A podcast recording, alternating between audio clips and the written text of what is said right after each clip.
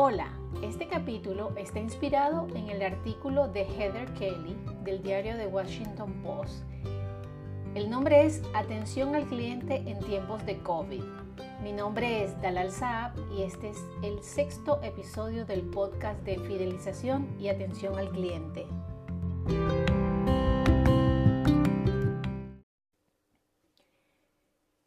La pregunta es, ¿Alguien tiene la fórmula de cómo agradar a cada cliente? Pues no lo sé. Lo que sí sabemos, y es un hecho, es que a los clientes no les gusta esperar. El cliente aprecia que la experiencia sea fácil, simple y eficiente.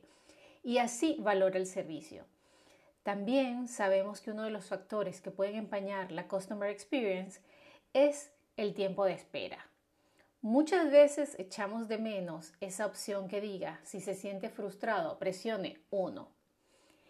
En tiempos de COVID, los clientes están esperando tiempos récords al teléfono, están en espera durante horas debido al volumen de llamadas y los pocos agentes disponibles. Además, las empresas tienen que lidiar con la seguridad de los trabajadores.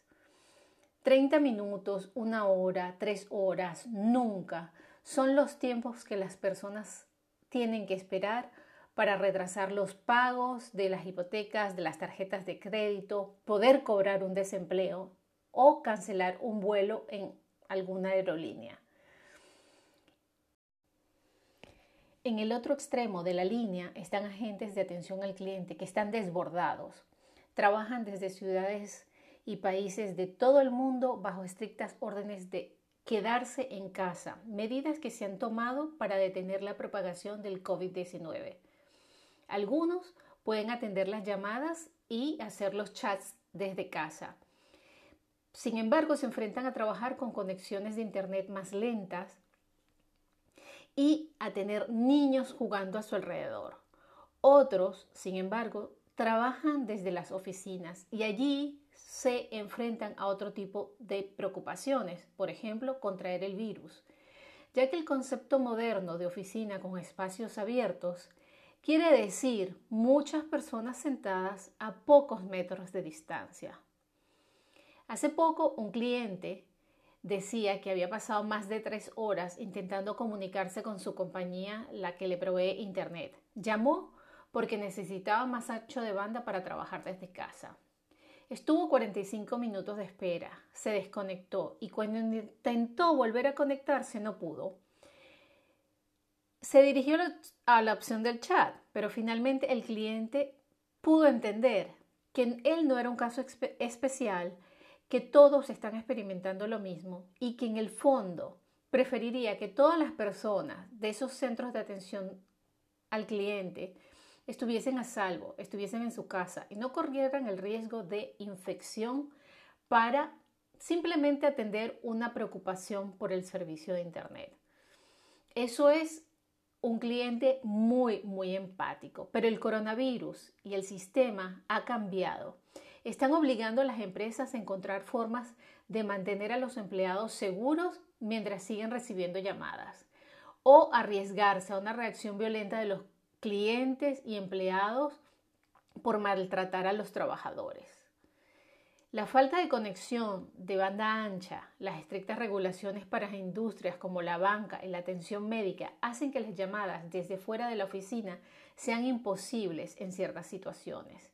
Eso significa que las personas aún tienen que asistir a las oficinas y allí se enfrentan con el miedo de contagiarse. Las empresas siguen teniendo que siguen intentando gestionar las expectativas del cliente y prefieren ser honestas advirtiendo de los largos tiempos de espera antes de ser atendidos. De esta manera animan al cliente a buscar la información en la página oficial antes de llamar. Asimismo, están eliminando algunos números de contacto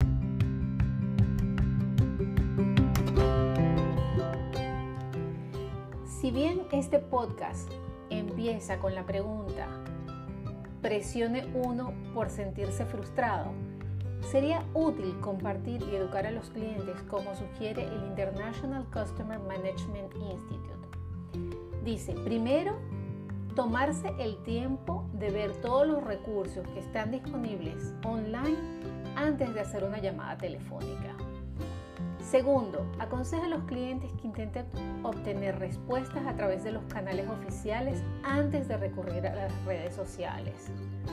Tercero, llamar durante las partes marginales del día, especialmente temprano en la mañana o cuando el volumen es más bajo. Cuarto, tenga todos los documentos listos y frente a usted, incluidas las notas sobre el historial de su caso. Quinto, si las empresas, si las llamadas a esas empresas no funcionan, pruebe las burbujas de chat. Las empresas recurren a estas opciones de soporte porque a veces pueden llevarla hasta una persona. Las estadísticas dicen que se han registrado más solicitudes de servicio al cliente en el mes de abril del 2020 que durante todo el año pasado. ¿Quieres un mejor servicio al cliente? Sé civilizado, sé paciente, no te desquites con el agente, pero presenta tu caso como cliente. Además, esa frustración este, no es en contra de la persona que está allí, porque esa persona, ese agente, está simplemente para ayudarte. También piensa que en términos de crisis, ese es el problema realmente que tenemos, el COVID-19. Probablemente los problemas personales o los problemas de los servicios son en segundo, en segundo lugar. Es importante que la gente entienda que los paquetes pueden llegar tarde, que ningún conductor no quiere entregar un paquete por capricho, simplemente no pueden siempre estar expuestos o exponer a la siguiente persona a la que van a entregar un paquete.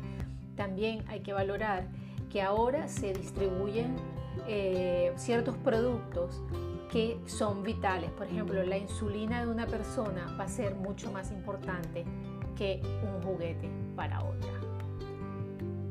Muchísimas gracias y esto ha sido todo por hoy del podcast Fidelización y Atención al Cliente. Gracias.